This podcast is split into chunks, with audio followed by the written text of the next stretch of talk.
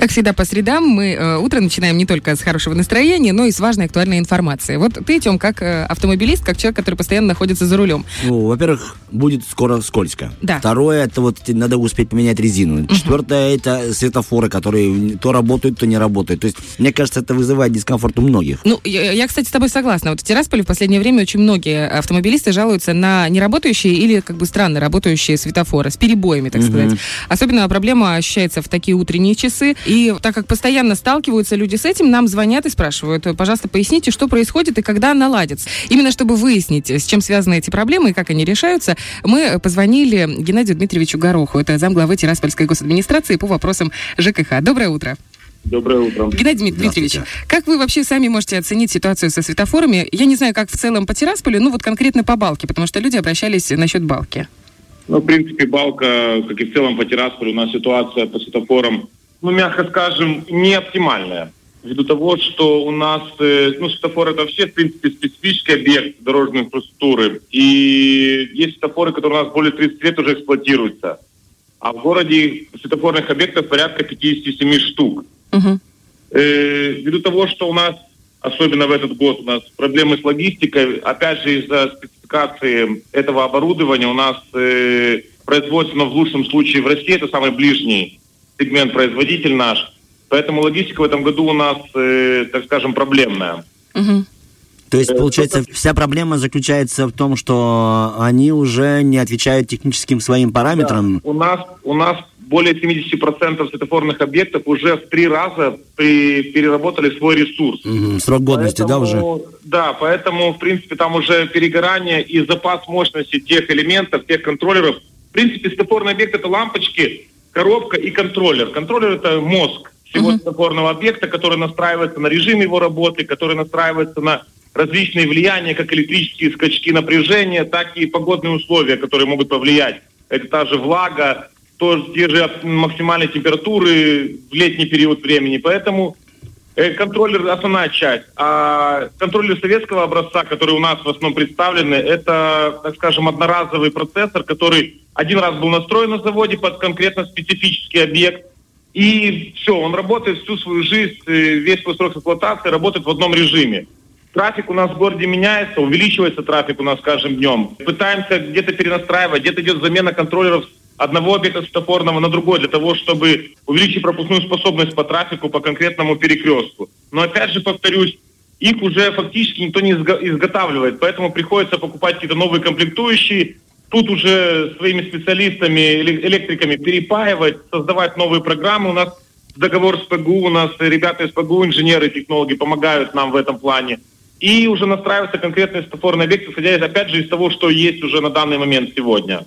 Мгм. То есть, понима- я так понимаю, что каким-то единым усилием стараются изменить, стараетесь изменить ситуацию. Но э, если смотреть на перспективу, все равно же нужно что-то делать. Я, насколько знаю, что с 2008 года идет постепенно, пусть медленно, но оно все-таки идет переоборудование перекрестков э, новыми светофорами светодиодными. Правильно? Да, да, у нас в 2008 году первый светофор, ну, светофорный объект был заменен на диодные. И, в принципе, я вам скажу, за последние 5-7 лет два-три светофорных объекта в городе обновляются. Это как светофорные головки, так и, в принципе, комплектующие, которые организовывают саму работу светофорного объекта. Это два-три светофорных объекта в год.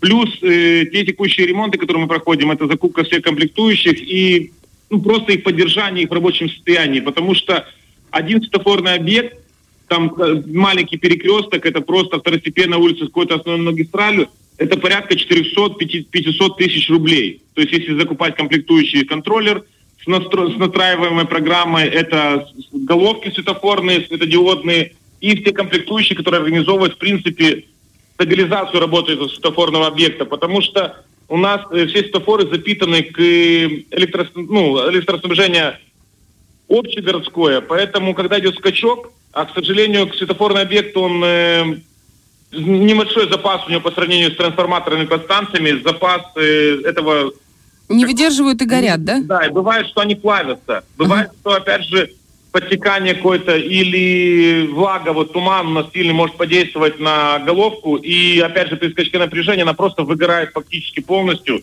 А это, опять же, замена и ожидание, как я уже сказал, из-за логистики, бывает до трех месяцев комплектующих различных.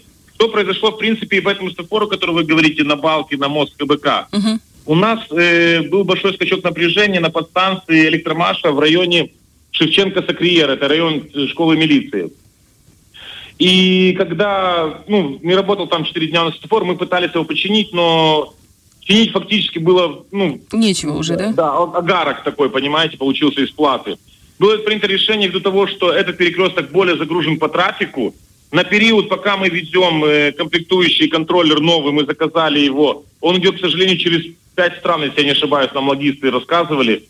Пока он попадает к нам, потом через Молдавию нам еще э, рассматривают, потому что это, опять же, специфическое оборудование. Возможность доставки, это порядка двух месяцев у нас уже это оборудование попадает только к нам. Поэтому было принято решение пока временно приостановить функционирование этого светофорного объекта на мосту КБК на Балке и приоритетность поставить этот перекресток возле школы милиции из-за того, что там просто более массивный на- трафик и Мгм. более такой объект, ну, э, аварийный. Понятно. Да, то есть контроллер с балки переехал туда, да, пока Да, местам. да. Пока мы ждем контроллера для балки, чтобы был свет- на светофоре, так и Ну, происходит. обеща- обещают к 20 числам декабря. В принципе, у нас вся подготовительное мероприятие подготовлены, кабельная линия восстановлена, все восстановлено, ждем только контроллер. Понятно. Не знает, мы вставляем светофорный объект, начинали опять функционировать. Геннадий Дмитриевич, ну мы надеемся, что, что, знаете, как э, новогодние подарочки под елочку. Но это не, это не подарочки, это должна быть стабильная работа, поэтому... Как бы, не Ну, вот мы тут тоже по- подарок, Вы знаете. знаете, мы тоже подсчитали вот сейчас, э, примерно если у нас э, 57 светофорных объектов и по 3 в год менять, то 19 лет нам надо. И у нас будет весь город неоновых световых. Вывеска. Наде- Надеюсь, ситуация у нас улучшится. Я тоже надеюсь, поверьте.